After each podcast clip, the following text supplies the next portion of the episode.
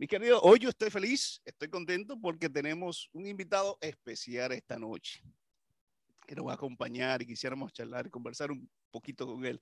Es nuestro queridísimo pastor, nuestro coordinador, director de Ministerio Hispano de nuestra Asociación del Sur de Nueva Inglaterra, el pastor Edgardo Herrera. Cuando yo menciono pastor, el nombre del pastor Herrera, todo lo que me están escuchando en la radio, todo lo que me están viendo, lo, lo, lo, lo conocen, lo han escuchado predicar, lo han visto trabajar eh, y, y, y, saben que es un hombre que tiene la energía ¿ah? que se necesita y que se requiere para, eh, para continuar y cumplir la obra que Dios nos ha encomendado. Pastor, bienvenido, bendiciones, gracias por estar con nosotros. Feliz sábado, Pastor Anthony Galán, en el nombre de Cristo Jesús. Uh, es un honor estar en tu programación. A uh, mi esposa y un servidor le escuchamos cuando estamos en casa o cuando venimos de camino y escuchar la variedad de los temas, los expositores, muchos amigos han pasado por ahí, pero nos gusta la dinámica de, de escuchar tantos puntos de vista de la misión de la iglesia.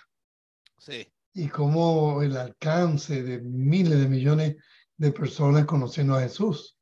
Es una maravilla. Estamos súper contentos de estar aquí con, contigo y todos los radios escuchas. Amén, amén. No, igual, igualmente, gracias por aceptar la invitación, Pastor. Hace tiempo yo, yo tenía ganas de, de sentarme con usted y conversar juntos y, y, hoy tenemos la oportunidad. Un saludito a todos los que nos están escribiendo a través de, de YouTube. Eh, Lili, Mila está aquí, Damaris, todos los que están conectados y me están escribiendo en privado, todo lo que escuchan por Radio Oasis. Hoy vamos a tener la oportunidad de sentarnos un ratito con nuestro pastor Egaldo Herrera como ustedes saben, nuestro eh, eh, coordinador Ministerio Hispano de nuestra asociación. Pastor, eh, qué bueno es tener um, una radio ¿eh? en línea que, que, trabaja las 24 horas para alcanzar nuestra comunidad hispana de la asociación y más allá, porque nos escucha, Pastor, de Colombia, de, de México, Dominicana, Puerto Rico. Es una bendición. Um, Anthony, déjame decirte algo. Uh -huh. Cuando el equipo empezó a hablar de esto, tú, Valerie, Polanco y los demás, yo, yo estaba contentísimo. Yo dije, wow, esto, esto es tremendo. El simplemente el hecho de que haya miles de personas escuchándonos a todo diferente horario.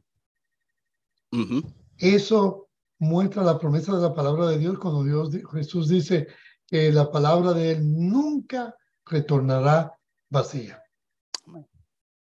Cada frase de cada expositor en el horario de estas 24 horas brinda esperanza a alguien que está atravesando por una situación emocional, mental, física. A otros les inspira seguir hacia adelante cada día más. Uh -huh. Uh -huh. Y, y, y, lo grande de todo esto, Pastor, que esta radio surge después de COVID-19. Sí. donde hay muchas personas que todavía están en sus hogares y salen muy limitadamente. Y ahora dependen de estos medios uh, de redes sociales, uh, medios de comunicaciones digitales, para escuchar palabra fresca de Cristo Jesús. Amén, amén. Aquí eh, Rumila le mando un mensajito. Pastor Herrera, mi aprecio, amor y admiración por usted y su familia. En gloria, le damos gracias a Dios, Rumila, y a todos los hermanos que oran por nosotros. Ah, Dios es bueno, amén. muy bueno. Todo el tiempo, todo el tiempo. Pastor, quisiéramos eh, conocerlo un poquito. Yo quisiera preguntarle, ¿cómo, ¿Cómo usted conoció de Jesús? ¿No? Eh, eh, ¿Fue desde niño? Su, ¿Sus padres eran ah, eh, cristianos o, o, fue más adelante que tuvo esa experiencia tener ese encuentro con Jesús? Hablen un poquito sobre eso. Uh, muy bien. Uh, yo conocí a Jesús en un hogar católico. Okay. En una formación católica, la mayoría de la familia es católica. Y nosotros nacimos, nos criamos aquí en Estados Unidos, en la ciudad de Nueva York. Uh, y la droga estaba entrando de una manera muy fuerte. Mi, mi papá y mi mamá estuvieron muy preocupados por eso, hasta que un día a un muchacho, un amigo de nosotros, en el barrio de nosotros habían de todos los colores, de todas las nacionalidades, puertorriqueños, habían árabes, habían morenos, había irlandeses, había de todo. Y el hijo del, del súper, y el que custodiaba el edificio, se dio una sobredosis de heroína. Y él lo que tenía era 12 años. Wow. Y, y además escuchamos los gritos de la mamá, pero no sabíamos lo que estaba pasando. Hasta que don Rafael le habló a mi mamá, mi mamá se puso a llorar, papi vino del trabajo, la policía vino, y mi papá estaba nervioso, dijo, mira, vamos a llevar a los muchachos, es mejor sacarlo de aquí antes de que pase esto. Y nos fuimos para la República Dominicana, no hablábamos español, uh, fue un cambio muy brusco. Y en República Dominicana nos quedamos y mis padres retornaron de nuevo para Estados Unidos y, y pasaron cosas que no nos podíamos adaptar. Uh, y una vecina de mi tía, la doctora Suela Medina Martínez Guante, le dice su amiga, mira, hay una escuela que ayuda a estos niños a reformarse. Y esa escuela fue la Universidad Adventista de Sonado Lunao. Mm. Y ahí nos llevaron. Y yo lloré, mi mamá lloró, yo no quería estar ahí. Y fue la primera vez que fuimos introducidos de esa manera a Cristo. Okay el culto de las madrugadas, atender la cama temprano, una disciplina, el desayuno tempranísimo a las seis de la mañana, cultos en, la, en las aulas de clases, oración, lectura de la Biblia. Y fue muy interesante los conquistadores y aprendimos de Jesús. yo me acuerdo que el pastor Oreste Natera era el preceptor en ese tiempo y me dijo, joven, ¿deseas aceptar a Jesús? Y yo le dije, no. le dije, no. Y dije, ¿por qué? Si tú te portas bien, tú vienes a la iglesia. Y eso es muy serio para tomar. Y, y me acuerdo que dejé eso, eh, terminamos los tres años allá, y mi padre me dieron la opción que si quería volver a la casa, y le dije sí, y me fui para la casa mi abuela, eh, con trasfondo evangélico, empezó a llevarnos los domingos a la iglesia. Y, es la segunda vez que nosotros empezamos a ver la diferencia de cómo se predica Jesús, pero ya con, una, con un marco adventista católico, eh, no era lo mismo. Empezamos a ver las primeras jornadas evangélicas de Gigi Ávila en esos estadios de San Cristóbal, se llenaba todo eso, y, y no la escuela dominical, y me acuerdo las frases, uh, hay almas que salvar. Me mm. acuerdo de esas frases. Después de eso seguimos, nos graduamos, volvimos de nuevo a Estados Unidos y, y en la búsqueda de, de tratar de, Tú sabes, cuando uno es joven, 19 años yo tenía, yo, que, yo andaba buscando un propósito, pero no lo encontraba. Quería ir a la Marina de Guerra, quería, pertenecer a las Fuerzas Armadas. Estaba en la universidad, en City University of New York, pero la situación como que no, no funcionaba, no, no hacía sentido. ¿Qué estaba estudiando? Eh, sí, estaba estudiando comunicaciones Ok. speech communication y un menor en African Studies. Ok. Y enseñaba, era asistente a profesor eh, me acuerdo, y trabajaba full time y iba a la universidad full time. Y en la tarde, yo me acuerdo una vez, yo trabajaba en una, una compañía de centro de alarmas y, y había una tienda, una veterinaria que siempre se activaba la alarma. Y entonces habíamos tres muchachos que hablábamos español, uh, pero ese día habíamos dos. Yo era el supervisor y había otro que trabajaba con las computadoras. Y yo le decía, ven acá, habla con esa persona porque está interrumpiendo el, el sistema a la misma hora. Y habló, pero no, no podía apagar la alarma.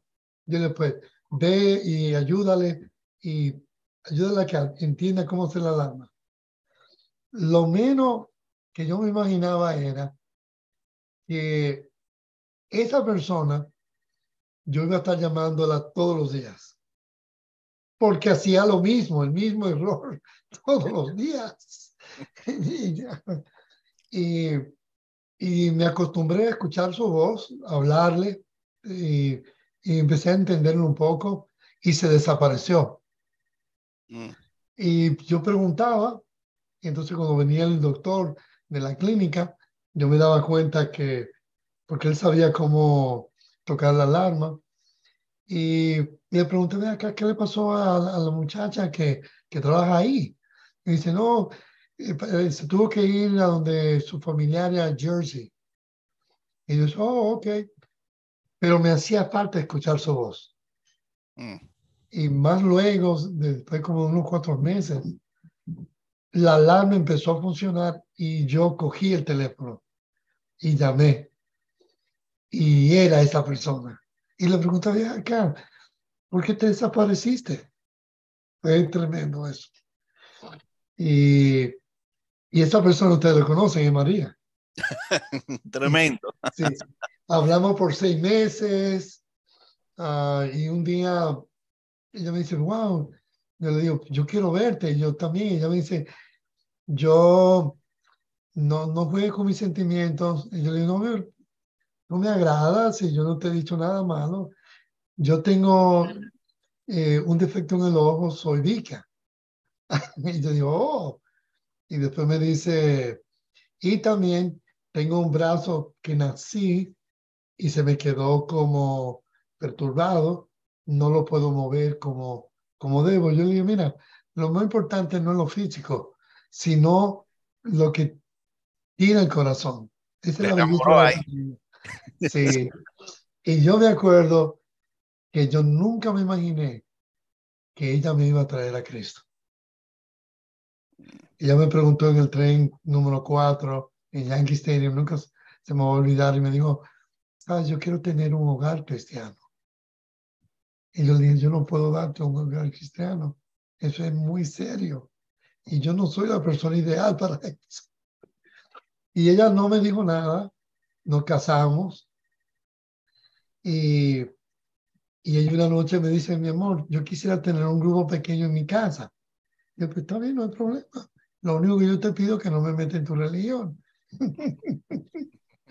y entonces en el grupo pequeño, yo llegaba del trabajo y entonces me bañaba, tomaba mi cena y yo estaban cantando, predicando. Entonces en mi cuarto, de mi cuarto yo podía escuchar qué era lo que predicaban. Y yo me acuerdo que yo estaba dando las lecciones de Seminar Unlimited de Apocalipsis, la lección de los dos testigos como que, que crucificaron. Y cuando yo escuché eso, yo me sentí tan horrible de que mataron a esas dos personas y, y, me postré, yo me arrodillé y me puse a rezar, me presioné y le dije, Señor, si tú necesitas un voluntario, ya que te mataron esos dos testigos, yo estoy aquí. Mm. Porque cuando yo conocí a María, yo la conocí en un momento que yo andaba buscando un propósito. Y el día que yo la conocí, ese día yo fui al convento porque quería entrar para ser cura. Pero yo fui al lugar incorrecto. Yo fui fue al, al precinto de la Fuerza Armada y ese día ellos estaban cerrados. Y el convento que estaba del otro lado estaba cerrado también.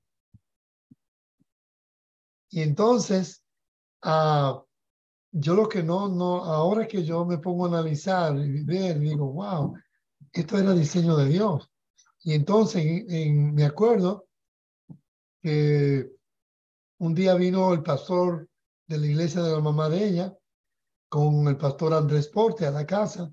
Yo estaba comiendo mi almuerzo, que me iba para la escuela, y me dice el pastor Porte, ¿cómo está, joven? digo, muy bien.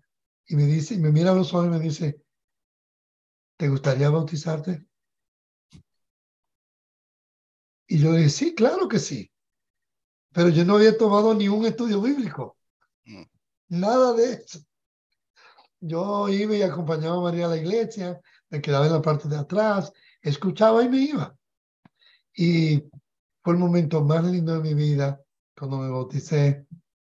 Eh, eso fue tremendo. Julio 14 del 1995. Ah, ¿Qué pastor lo bautizó? El pastor Julio César Ureña. Sí, él me discipuló y en nueve meses me enseñó cómo ser pastor.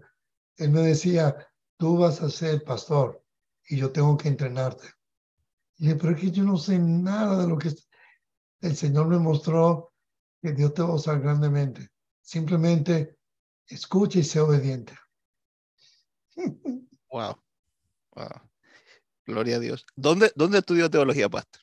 Yo estudié en Atlantic Union College. Ok, ok.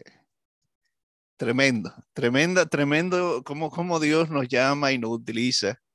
Y, y, usted menciona, eh, ¿cuántos años de casado llevan, pastor? Después, después de... ya tenemos, vamos para 31. 31 años. Sí. Que Dios le siga bendiciendo su, su, su, matrimonio, su ministerio. Amén.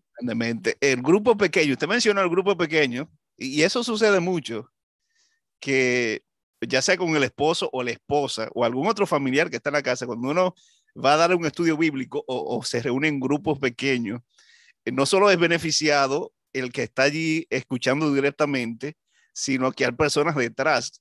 Pastor, yo pregunto, ¿Qué tan importantes son, son los grupos pequeños, aún en el tiempo en el que estamos viviendo ah, y en este país? Porque hay gente que dice, bueno, ya los grupos pequeños son algo del pasado, eso funciona ya en Dominicana, funciona en México, funciona allí, pero aquí en Estados Unidos, ¿qué tan importantes son los grupos pequeños?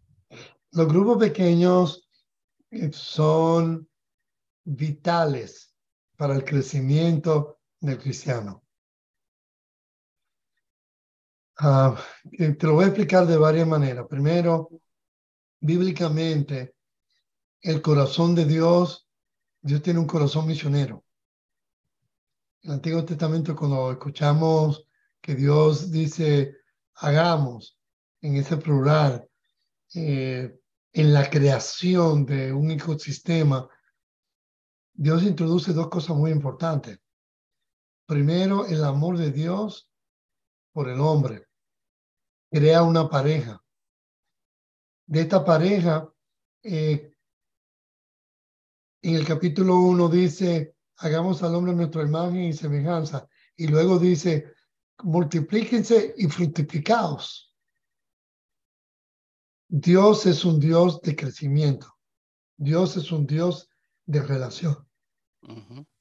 Adán y Eva vienen siendo el primer grupo pequeño. Y aquí está la primera ley. Todo lo que nace tiene que nacer pequeño. Mm, tremendo. Nada nace grande. Sí. Entonces, aquí tenemos el principio de los grupos pequeños. Entonces, ah, Jesús, cuando viene en el Nuevo Testamento, de una manera rápida, él forma un grupo pequeño y es con sus doce discípulos. Y y vemos más adelante en las cartas paulinas, en el Nuevo Testamento, vemos la frase, saluda a Apia y a la iglesia que está en tu casa. Y Pablo predicaba todos los días y asistía a la sinagoga y a las casas donde estaba la iglesia. Entonces, de ese aspecto de la Biblia, El grupo pequeño es la fórmula que Dios le dio al cristiano para que se desarrolle. Ejemplo, yo soy el producto de un grupo pequeño.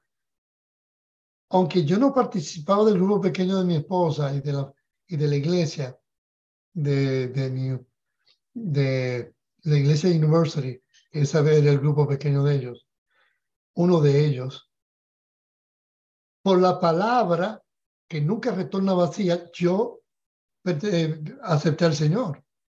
Segundo, cuando me bautizo, Pastor Galán, yo nunca se me va a olvidar esto. El mismo día que me bautizo, había un señor que se llamaba Don y su esposa Lupina. Y él me invitó a predicar a su grupo pequeño. Y yo lo que tenía era un momento de haber sido bautizado. Y yo le dije que sí, pero yo no sabía lo que yo estaba diciendo. Y le digo a mi esposa, mira, me invitó eh, a Don. ¿Y qué te invitó? Me invitó a predicar. ¿Tú sabes lo que está diciendo? No. ¿Tú ves cómo el pastor habla ahí? Sí. Eso es lo que quieren que tú hagas. Yo me toqué la cabeza. Digo, oh, no. Usted dijo que sí sin saber exactamente qué, qué es lo que iba a hacer. Exacto. Y te voy a decir algo. Mi suegra, los, los sermones antes se escuchaban por cassettes. Y entonces yo me aprendí un sermón de memoria de un Juan Perdomo, pastor Juan Perdomo. Y él predicaba de la justificación por la fe y yo me memoricé ese sermón. Lo escuché, lo escribí y en la escuela lo leía. No entendía muy bien lo que era lo que estaba diciendo, pero yo me lo memoricé completo. Y cuando llegué al grupo pequeño estaba sudando, estaba nervioso y abrí la Biblia y dije todo exactamente como el pastor Juan Perdomo lo dijo. Y me dice, y me dice el, el director del grupo pequeño, increíble. Pero te invitamos para el próximo viernes. oh, Entonces, te digo esa, esa pequeña historia para decirte de lo importante que es. ¿Por qué es importante? Primero, porque Dios lo diseñó. Segundo, es importante porque es el método de crecimiento del cristiano. Es decir, cuando tú te bautizas, no es que termina tu carrera. Tu carrera ahora como cristiano, como discípulo, inicia. Es un proceso de constante crecimiento.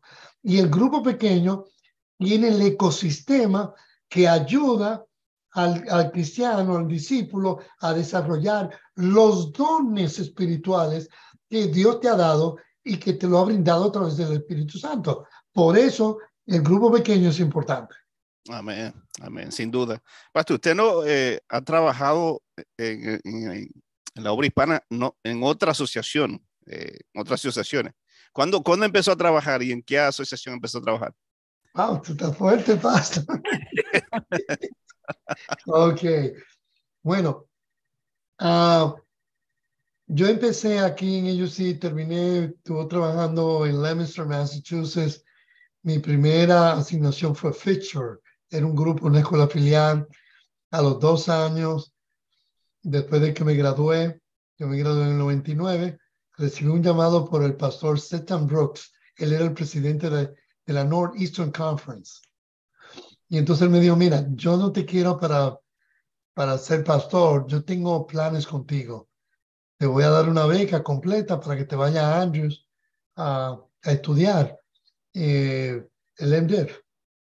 Y yo acepté, me fui para Andrews, terminé en Andrews, eh, trabajé en Kalamazoo, ayudando allí con Michigan Conference. Y después que me gradué, ese mismo periodo había una crisis financiera y despidieron 52 pastores. Wow. Uno de esos 52 era yo. Y un mes atrás yo había recibido un llamado de Texas Conference para ser pastor allá. Y yo le dije, no, muchas gracias, yo soy leal a la asociación que me llevó. Eh, me invitó a estudiar. Y dijo, pero eso no importa, nosotros pagamos los estudios que ellos pagaron. Y lo menos que yo sabía era que después de esas tres semanas del mes, yo iba a ser despedido. y, y, entonces le dije yo a mi esposa, mi amor, mira, yo quiero estudiar ser chef, vamos a ir al Art Institute of Chicago y de ahí yo me, nos ponemos en una iglesia, ayudamos a un pastor y, no te preocupes, mi amor, pero Dios te llamó, sí, Dios me llamó, pero si no hay trabajo, yo, yo tengo que mantenerte. Lo menos, pastor, que me ocurrió fue que recibí una llamada del presidente uh, Joseph McCoy de South Central Conference. Okay. Y cogió el teléfono, yo hablé con él, y me dice, eh, Gabriel Herrera, le dije, sí, ¿tú estás listo para ser coordinador de la obra hispana? Yo, yo pensé que eran los muchachos relajando. Ay, yo dije, uh, y él notó que estaba estudiando y me dijo, ¿tú estás listo? yo, mira, si este es del Espíritu Santo, yo estoy listo para servir. Ok, mi secretario te va a hablar, dale los datos. El siguiente día me llegó un sobre de UPS. Ahí estaba el carro alquilado, el hotel, el avión para la entrevista.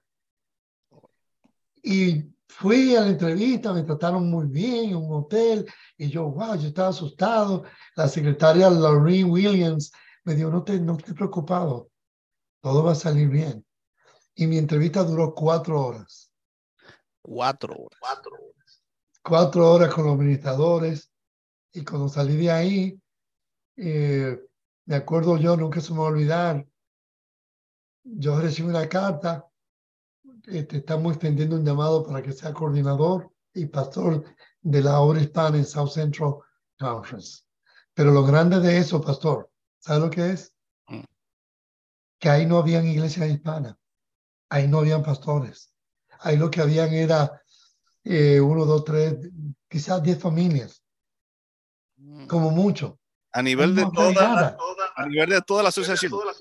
A nivel de toda asociación, en los cinco estados uh, Kentucky, Tennessee, Mississippi, Alabama, and the Panhandle de, de Florida. No había nada, pastor. Y, y, y yo llamé a un pastor llamado Ángel Amaro. Pastor, me nombraron coordinador, pero no entiendo. El pastor me dijo, no, no te pueden ordenar, no te pueden llamar coordinador porque tú apenas estás empezando. Tú no, tú no has tenido iglesia. Y dice, yo sé, pero esto está raro.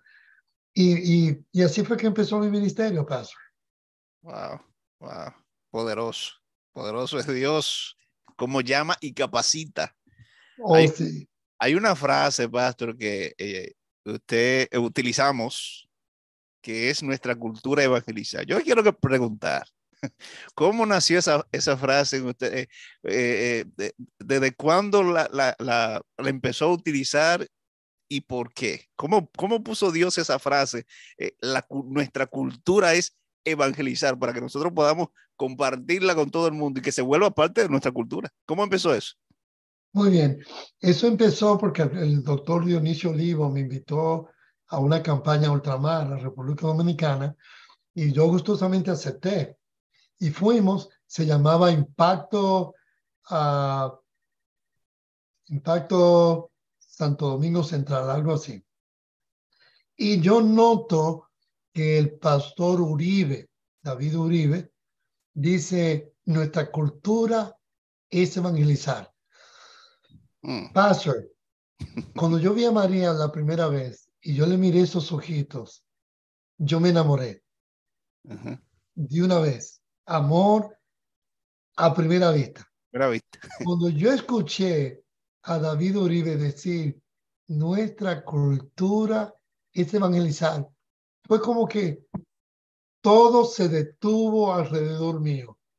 El clima, no escuché a nadie, solamente yo escuchaba esa voz con esa oración y me enamoré y yo dije, wow, esto es nuestra cultura es evangelizar. Sí, eso es lo que tenemos que hacer. Y yo me acerqué, estaba contentísimo esa semana, se bautizaron como casi mil y pico de personas y viendo laicos eh, llevando armas, ancianos bautizando, y yo digo, wow, yo quiero que esto pase en Estados Unidos. Y le digo al pastor Uribe, pastor, me dice, dígame, yo puedo utilizar su frase. Me dice, pastor, y tú me puedes prestar tu canción. No hay problema, úsalo, eso es para todo el mundo. Y desde ese día, yo le he acuñado. Eh, él fue el que la originó. Y a mí me fascina nuestra cultura, es evangelizar, porque encapsula lo que el cristiano, el enfoque del cristiano. Es un estilo de vida que llevamos. O sea, evangelismo no es una semana que damos y se bautizan, no.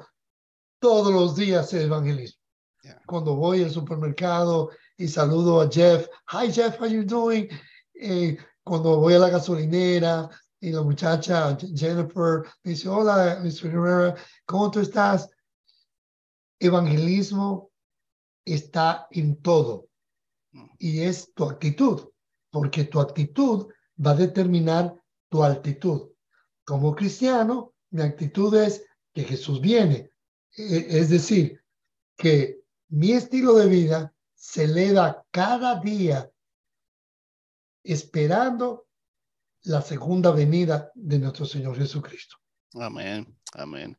Sin duda oramos para que esa sea una frase que no, no se queda simplemente en una frase, sino que se convierte en una experiencia eh, eh, eh, genuina, algo real para nuestras vidas, para cada iglesia de, nuestro, de nuestra asociación, para cada familia y para cada persona. Y así como usted se gozó cuando el pastor Uribe mencionó eso, que hasta el tiempo se detuvo, que también nosotros podamos eh, vivirla, ¿verdad? Lo utilizamos en cada, en todas las actividades que tenemos. Siempre decimos nuestra cultura es evangelizar. Poderosamente. Eh, yo me acuerdo, Pastor, cuando fuimos a inaugurar tu iglesia, eh, para organizarla como iglesia organizada, yo quedé sorprendido cuando yo vi ese pastel con ese olor, ese aroma. Me gustó esa idea, ¿eh? Y cuando vi esas palabras inscritas ahí, yo dije, Señor, esto es un paraíso. Esto, está lindo. Maravilloso, maravilloso. Hablando, hablando de esa, de esa actividad, nuestra, nuestra asociación ya eh, tenemos un nuevo presidente desde finales del año pasado. Mi distrito tuvo la oportunidad, como mencionó el pastor Herrera, de, de disfrutar un fin de semana con él, un fin de semana de, de entrenamiento, Ah, maravilloso. Eh, pastor, ¿cómo, ¿cómo? Porque desde, que, desde que el pastor Falkenberg fue elegido, Dios lo trajo hasta aquí, eh, ha estado eh, uniendo a los pastores para, para, llevar un mensaje, ¿verdad? Que necesitamos llevar para este tiempo del fin. ¿Cómo se siente, pastor, con la, con la administración y con el trabajo que está haciendo, no solamente el pastor Falkenberg, sino todos nosotros como pastores y como, y como líderes de la asociación? para, para este tiempo del fin? Ah, tremendo. Primeramente, el pastor Robert, Roberto Falkenberg Jr. es un presidente maravilloso, un hombre muy espiritual, uh, un siervo líder. Algo que me encanta de él es que él vive el evangelismo, él tiene la cultura del evangelismo. Y y fue amor a primera vista, Pastor, porque cuando yo escucho, yo lo escucho hablar a él y él me habla, Edgardo, tenemos que, que cada rincón del territorio de la Southern New England Conference, los hermanos y nosotros los pastores tenemos que presentar a Jesús, predicarlo, decirle a la gente que Jesús viene. Cuando yo escucho a este hombre decirme eso, yo digo, ¿este hombre? Y me dice, ¿qué tú crees, Carlos? Pastor, su visión y su misión es la misma mía. Vamos para adelante. Amén, amén. Tremendo. Él, él este me llamó, Sí, este día me llamó y me dice, Pastor, y dice, dime, eh, ¿dónde puedo dar una campaña? Pastor, yo te iba a preguntar eso. Ya yo te tengo lugar. Worcester, porque este año nos estamos concentrando en, en la ciudad de Worcester. Sí y llamé al pastor de una pastor, te tengo una sorpresa y me dice, dime, el pastor Falkenberg quiere dar una campaña. Sí, dámelo. segundo, los pastores, el equipo del cuerpo pastoral, le encanta el evangelismo. Amén. Estamos trabajando muy unidos, innovando, eh, y vamos a un ritmo muy bueno, se está viendo la armonía y cada pastor, yo estoy sorprendido, cada pastor está bautizando cada fin de semana. Eh, tú bautizaste bien los otros días, a Tomás, eh, Durán, Durán se enfermó y le dio al primer anciano, mira, yo estoy enfermo, bautiza, ya hablé con el presidente, bautiza. Eh, todo el mundo está sirviendo al Señor. Amén. es la gloria de Dios. Amén, amén. Gloria a Dios. Sí, sin duda oramos para que Dios nos siga dirigiendo poderosamente y también dirija el ministerio del pastor Fonco, su esposa y cada una de las personas que se involucran, ¿verdad? En la misión del Evangelio. Pero también tenemos, pastor, un nuevo director, de, coordinador de la obra hispana de la Unión, el pastor Heinz Riveras, que también eh, nuestros líderes de, de nuestros ancianos, que vamos, quisiera también preguntarle sobre, sobre eso, porque este año empezamos con unas cuantas actividades poderosas que nuestras iglesias hispanas de la asociación están contentas de que Dios está bendiciendo. Pero el pastor Henry Rivera también llegó con, eh, poderoso, ¿eh, pastor? Es tremendo. Eh, Anthony, tú has dicho algo grande. Creo que Dios tiene un favor hermoso, su gracia está sobre nosotros. Porque yo, yo no he visto una cosa como esta. Eh, el pastor King Riveras, tú lo conoces, muy buen amigo, pero no solamente un siervo de Dios, ah, le encanta también el evangelismo. Amén. Eh, eh, pastor, estoy rodeado de personas que lo que respiran, comen, duermen es evangelismo. Ah, el pastor King Riveras, eh, hablamos y él ve el interés y le digo, mira, tengo un retiro de ancianos y me dice, necesito ayuda, me apoya, nos apoya a nosotros, trayendo calidad de presentadores. Eh, eh, el retiro de, de, matrimonios que tuvimos fue fantástico, buen exponente. Los hermanos le encantó las presentaciones de él y de Falkenberg y por supuesto también de Arnaldo Cruz, pero la Unión ha dado un apoyo maravilloso a la obra, ah, con su presencia también en el acto del trabajo, sirviendo. Cuando hablo con el pastor Veras, dicho sea de paso, pasamos dos días con los demás coordinadores trabajando el plan estratégico de los últimos cuatro años cómo vamos a trabajar y la esencia era de equipar, suplir al pueblo de Dios para agilizar la segunda venida de Cristo a través del, evangelismo. Amén, amén. Sin duda oramos por nuestros coordinadores de, de, toda la unión de la obra hispana. Que Dios siga bendiciendo. Y usted mencionó, pastor, eh, sí, el retiro de ancianos, una bendición. Eh, eh, por lo menos los ancianos de mi distrito, todos me dijeron, pastor, eso fue tremendo, fue una bendición, me siento más comprometido con Dios. Muchos de ellos me llamaron, me dijeron, pastor, estoy a su disposición. Yo no sé qué fue lo que se mencionó allí, pero salieron motivados. sí, sí. El pastor, y junto con los pastores, ah, lo que hemos tratado de hacer es de tomar la plataforma que tenemos, pero darle herramientas y pulir a nuestros ancianos para que ellos puedan llevar la obra a otro nivel, acelerar la segunda venida de Jesús.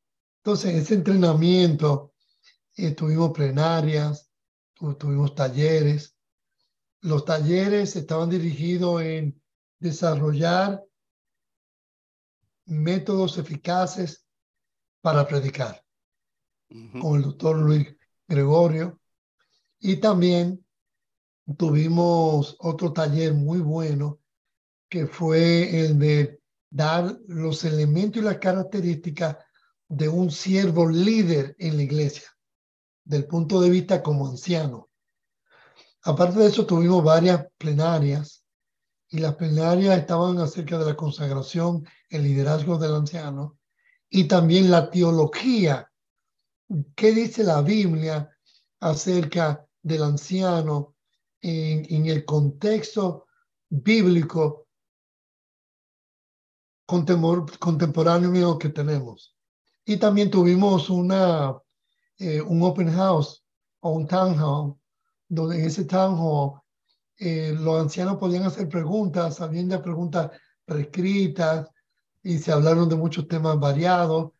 También le hablamos a los, a los ancianos que qué le parecía la idea de, de buscar 100 predicadores para predicar 100 campañas evangelísticas digitales y que nos prepararan para tener 100 campañas evangelísticas en mayo del 2024, del primero al 30. Una semana de grupos pequeños predicando, la segunda semana el ministerio de la mujer, mujeres predicando la palabra de Dios y ganando almas. La tercera semana la antorcha se le pasaría a los ancianos y los ancianos predicarían un Cristo resucitado, un Cristo eh, predicando, intercediendo en el lugar santísimo. Y luego le pasaría la antorcha a los jóvenes y los jóvenes terminarían con un Cristo viviendo con la gloria de Cristo Jesús. Entonces, encima de eso se le habló de que nosotros queríamos tener un evangelismo eh, tipo explosivo, que ninguno de nosotros los pastores, el clero, eh, estuviéramos predicando, sino asistiendo, entrenando y equipando, pero nosotros no predicaríamos, solamente la iglesia predicaría, ellos organizarían la campaña y nosotros le apoyaríamos con lo que necesitan. Entonces le añadimos el último factor, que fue que muchos de los ancianos dijeron, wow, tendríamos cinco caravanas en los tres estados corriendo simultáneamente. Cinco. Es decir, que si Rumira está predicando en su casa con su grupo pequeño y el pastor Canales cae ahí en su casa, él predica, se llena la bañera y se tiene un bautismo en la bañera y él corre para la otra casa. Tremendo. Pero tendríamos cinco expositores haciendo lo mismo en los tres estados. Ah, ya el doctor Canales dijo que sí. Uh, Robert Costa de Escrito está también. Henry Veras también dijo que sí, Falkenberg dijo que sí, que iba a estar con nosotros y el director de jóvenes de la Asociación Central, uh, no, del este, uh, Joel Lizardo. Oh, tremendo. O sea que va a haber fuego. Sí, fuego, fuego. Y los mismos hermanos haciéndolo para la gloria de Dios. Amén. Amén. Por eso tú lo ves a ellos así. Encendido, encendido. Tenemos también un, grupo por, por, WhatsApp y eh, realmente hay, hay ese ánimo, eh, eh, ese fuego, esa pasión por predicar a Cristo. Y es que cuando nos, nos involucramos es una gran bendición. Así que ya nos estamos preparando. Pastor, no sé si, si ya empezamos a anunciar retiro de, de, de ancianos y de, y de pareja para el próximo año, pero va a estar bueno, va a estar bueno. Así que prepárense para participar. Si usted no participó del retiro de ancianos o, de, o, de, o el retiro matrimonial de este año, que tuvieron buenísimo, no se puede perder el próximo año. Espere cuando, cuando salga ese, ese anuncio, ese flyer, para que usted pueda eh, eh, apartar esa fecha, porque van a ser de bendición para todos. Pastor, y debo decirle que el retiro de ancianos del año que viene eh, va a ser poderoso, porque escuchamos a los ancianos, sus preocupaciones, sus deseos, y le hicimos un cambio ligero para el beneficio de los ancianos y de los líderes que quieran ir. Ah, vamos a tener el taller de predicación y homilética en un estilo diferente, donde va a ser como un salón de clase, donde se va a trabajar la mecánica de exponerla. Eh, de cómo tú haces una introducción, cómo se lee un comentario bíblico, cómo tú utilizas lo que aprenden en el comentario bíblico y lo llevas del pasado al presente, y cómo tú exaltas a Cristo y se van a elaborar los sermones para cuando ellos salgan de ahí, van a salir mejores predicadores. Segundo, el pastor Henry Veras va a dar una plenaria solamente de cómo se usa el manual y cómo se utiliza las reglas parlamentarias. Vamos a tener al doctor George Meyer, que fue vicepresidente de la Unión de Southern Union, va a estar con nosotros y va a hablar del liderazgo y el enfoque de la misión. Vamos a tener más gente que nos va a estar enseñando muchas cosas muy buenas que los hermanos, y ya vamos a tener a Taveras también, va, va, va, según lo que estoy viendo, creo que cuando abramos ahora, abril 15, es que vamos a abrir la inscripción, eh, eh, me han dicho, pastor, eso se va a llenar de una vez. Como sucedió con de pareja. Sí, el de pareja, pastor, eh, lo, eh, yo no, eh, está, pastor, por favor, si tú pones eso temprano, van a empezar a llamar y a llamar. No, no te preocupes, vamos a ponerlo, porque así le da tiempo a las personas. Y vamos a tener a Roger Hernández, Katy, vamos a tener a el, el doctor Minor Labrador, con una exposición tremendísima de una terapia que se llama la responsabilidad masculina. Eso es tremendo, eso es clase A. Vamos a tener dos terapistas en el lugar donde las parejas van a poder pasar 45 minutos, se llaman eh, terapias familiares breves de 45 minutos entre profesionales. Eh, vamos a tener a Esther eh, una experta en hogar y familia, tremenda, muy conocida de México, va a estar con nosotros. Vamos a tener también al doctor Dionisio de los Santos, un tremendo terapista sexual. Eh, y vamos a tener uh, el taller de cómo mejorar tus finanzas con la doctora Audrey Falkenberg y Dr. Falkenberg y también al doctor uh, Henry Veras y Ángela Veras de cómo tú puedes tener un matrimonio exitoso a pesar de los problemas. O sea, eso, va a estar tremendo. Las primeras 100 personas que lleguen, ese oficial, uh, eh, el pastor Katy y Roger van a firmar, las primeras 100 personas que llegan van a firmar su libro, Relaciones Extremas, así es que se llama el retiro del año que viene, Relaciones Extremas. ¡Fuego! Tremendo. ¿no? Así que ya saben, es un lag que le estamos dando para que usted se vaya preparando. Y Pastor, un evento más que también la gente disfruta. Yo quisiera que eh, preguntarle cómo, cómo va eso este año es el Campestre Hispano 2023. Usted sabe que eso ese fin de semana, pues la gente se vota y dice, no, eso, eso, eh, todos los caminos conducen allá. ¿Cómo va, cómo va el, Campestre Hispano de este año? Si Dios quiere, el Campestre de este año va muy bien. Nosotros vamos a tener a Elizabeth Tablet, una, una oradora de talla conocida mundialmente. Ella, su especialidad es homilética. Y estos 100 predicadores van a ser entrenados por ella y por el doctor Luis Pinales de jueves, perdón, doctor Luis Gregorio, desde el jueves en la tarde hasta el domingo. Mm. Y también van a recibir un entrenamiento especial por Alex Palmeria, que le va a enseñar cómo hacer crecer una plantación de iglesia o tu iglesia. Entonces van a recibir los primeros herramientas bien puliditas en ese, ese, en ese campestre. Además de eso, el pastor Falkenberg va a predicar. Eh, también vamos a tener al doctor uh, Dionisio Olivo y vamos a tener el abuelito Jim mm. para los niños, que le va a estar predicando con poder y gloria. Y otros secretitos que no podemos decir aquí. Sorpresa. Sorpresa para que la gente, vamos a tener muchos seminarios. Sí le puedo decir que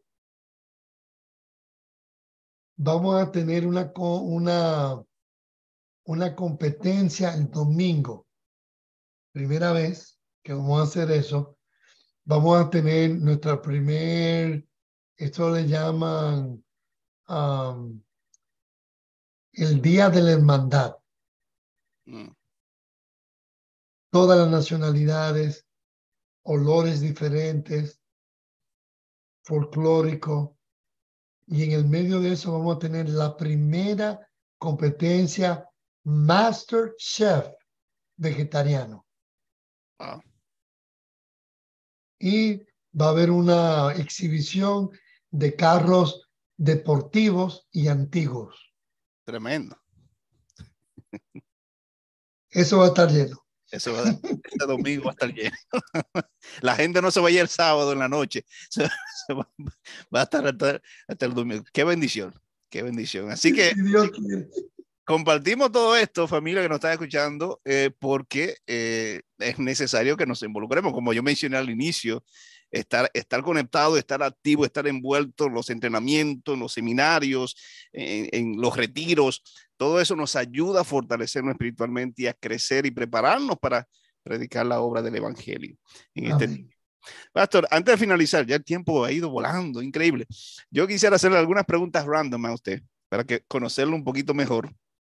Eh, eh, y, de esa manera eh, poder conocer su, su, historia y su gusto y lo que usted tiene dentro. Así que son algunas preguntas, creo que son como cinco o seis preguntas random. Vamos a ver. Pastor, ¿cuál es su mayor logro en la vida? De todos los logros que Dios le ha permitido tener en, en cualquier área, ¿cuál usted siente que es su, su mayor logro hasta ahora? Mi mayor logro ha sido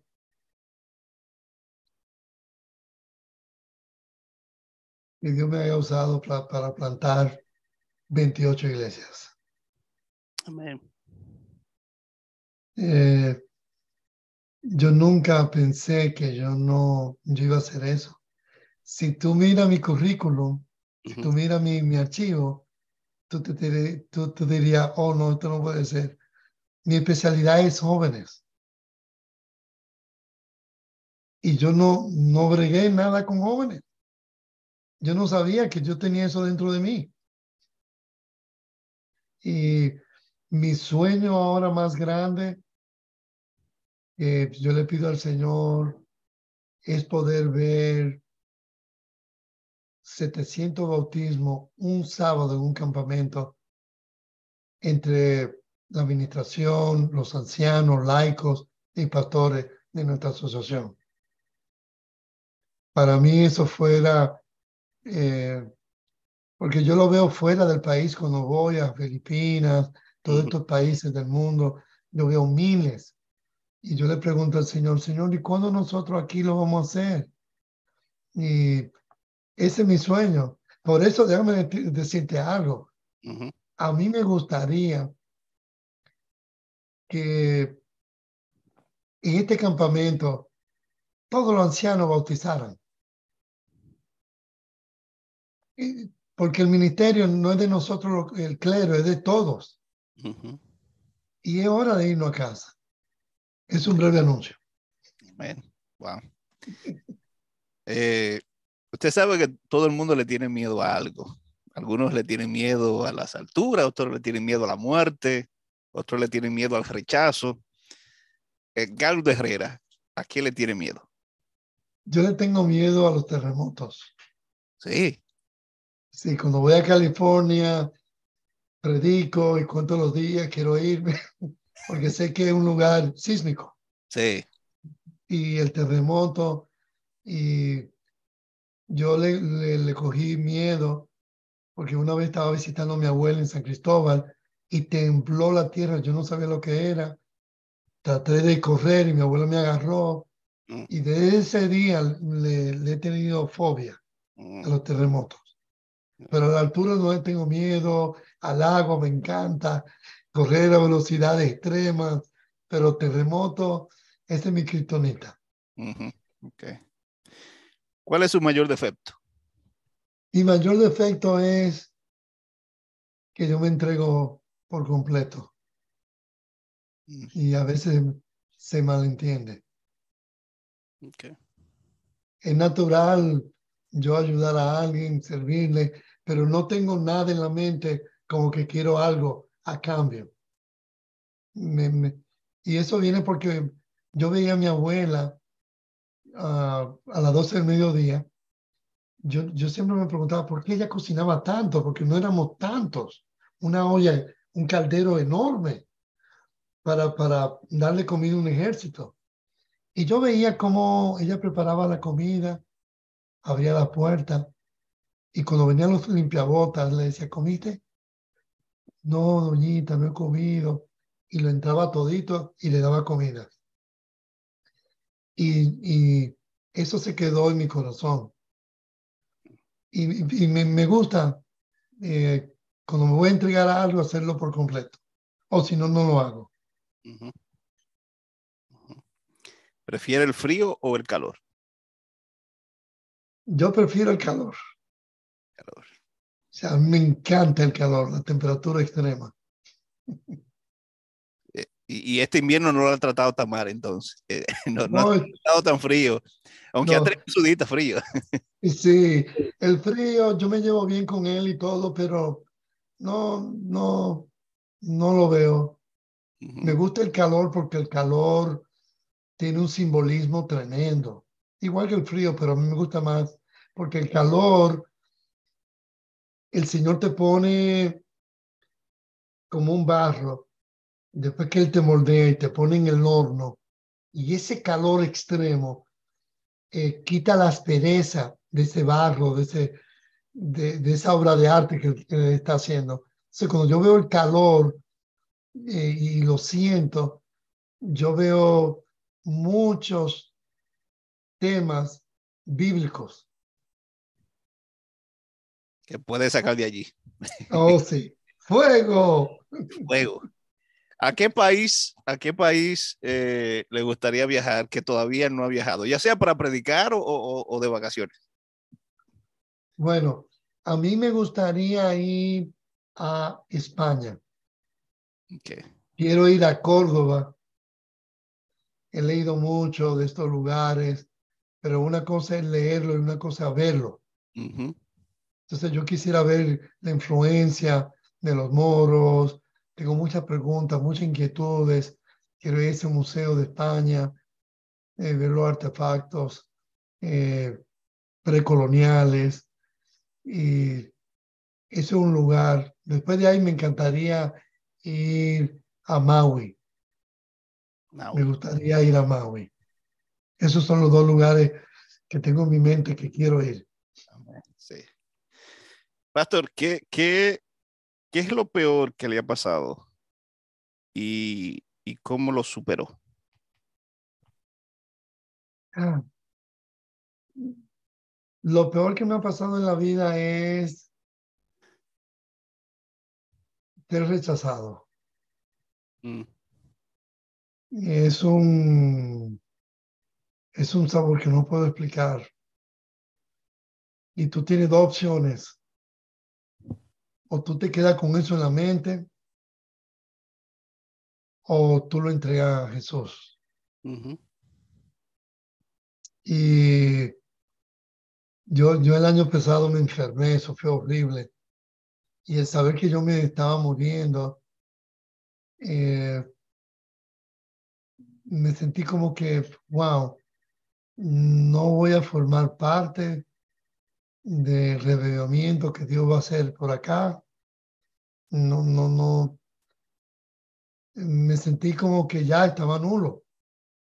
Y pasar por esa operación horrible y esos tres meses en el, en el basement y después todo lo que ocurrió después, me, me hice muchas preguntas, pero pude ver que era parte de un proceso que Dios me estaba puliendo para algo más grande.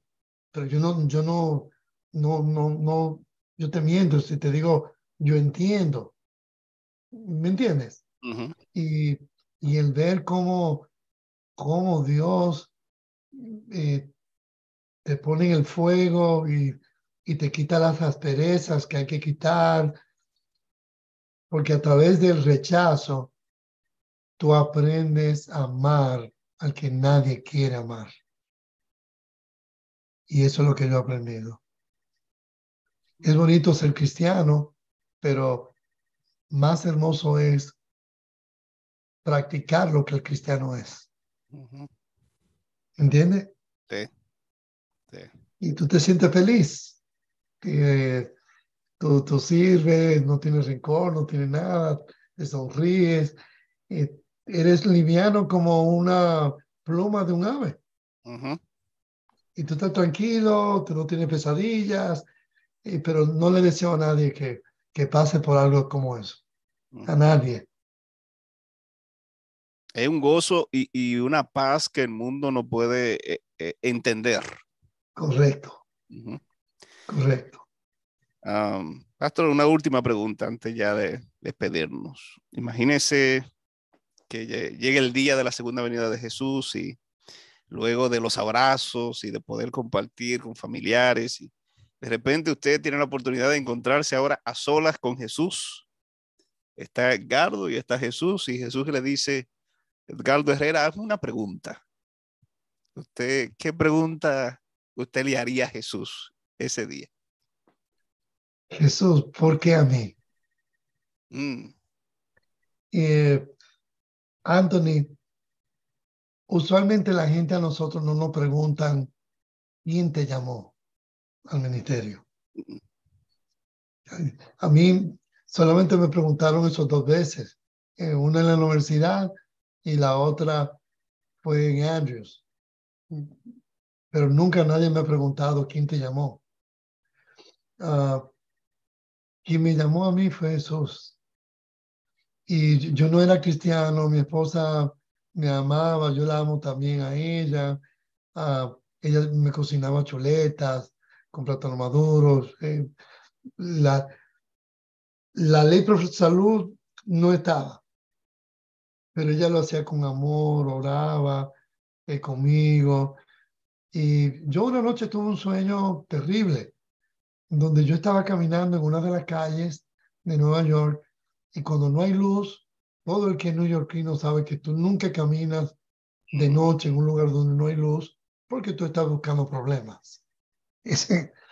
Y en el sueño yo intenté despertar y no podía, pero traté de correr al lugar donde había luz, un puesto de luz, y dos manos me tomaron y me llevaron a un lugar que hasta el día de hoy no sé dónde es.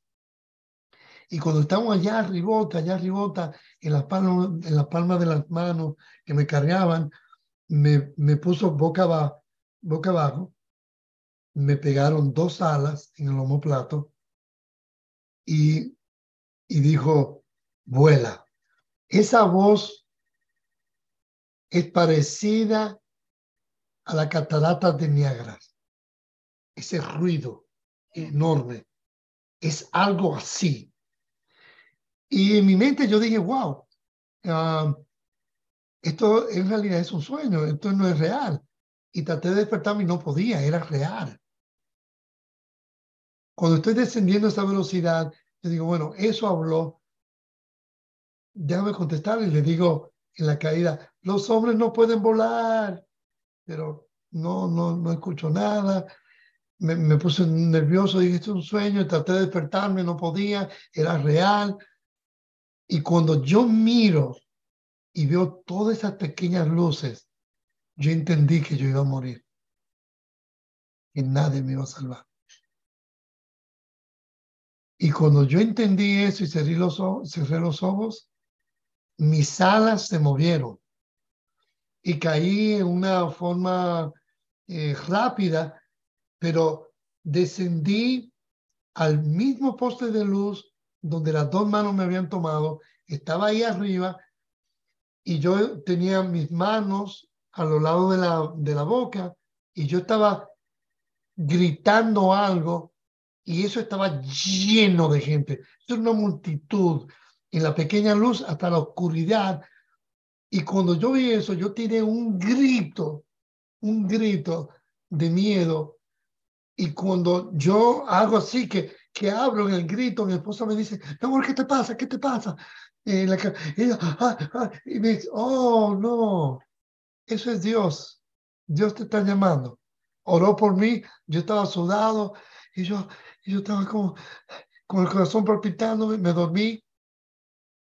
Y en la mañana el pastor de, de, mi esposa y de su mamá llegan a la casa. Yo estaba desayunando, me quería ir rápido para la universidad. Y ese pastor me miró y mi esposa le dijo, dile lo que te pasó anoche. Y yo, ay Dios mío, tierra, trágame. Mm. Pues yo le había dicho, no me mete en tu religión. Y cuando yo le conté eso al pastor Julio César Ureña, ese pastor me dijo a mí, mira, es obvio que Dios te ha elegido, Dios te ha llamado. Y me explicó el proceso de cómo Dios llama a la persona a su servicio. Uno, él mismo te habla personalmente, otro es a través de un sueño, una visión, y tercero, y, no, y sí, este es el primero. Segundo, la gente mundana tiene que ver el don espiritual del pastorado en ti, te va a llamar nombres, reverendo, pastor, cura, y por último, la iglesia va a ver el don. Y los hermanos te van a decir, tienes que ir a estudiar a ser pastor. Ese día me fui para la universidad y abriendo la puerta, el súper me dice, reverendo, Dios te bendiga. Y yo dije, wow, what is going on? Ah, y luego ese viernes, cuando fui a la iglesia con María, en la parte de atrás, cuando se terminó la sociedad de jóvenes, me dice una señora, ¿sabe, joven?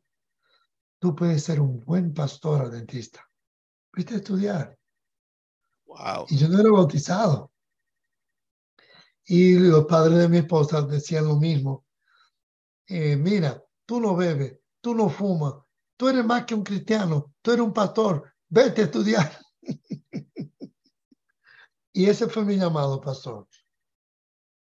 Creo que te puedo, ahí te contesté la pregunta. Sin duda, sin duda. Tremendo, tremendo.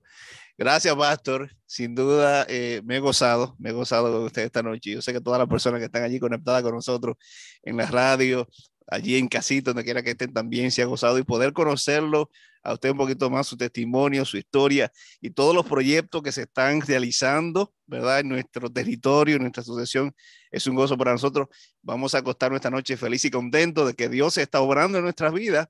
Y quiero decirte a ti que, que, que quizás no estás involucrado, que estás allí medio, medio tibio, que indeciso, involúcrate y déjate utilizar por Dios, así como Pastor Herrera y muchos eh, eh, nos hemos puesto en la mano de Dios, tú también puedes estar allí en, en sus manos poderosas, sus manos de amor. Pastor, un millón de gracias, un millón de gracias por estar aquí con nosotros. Yo quisiera pedirle que por favor tenga una oración por todo nuestro territorio eh, hispano, por toda nuestra asociación, para que Dios nos bendiga poderosamente y podamos seguir trabajando juntos para su honra y su gloria.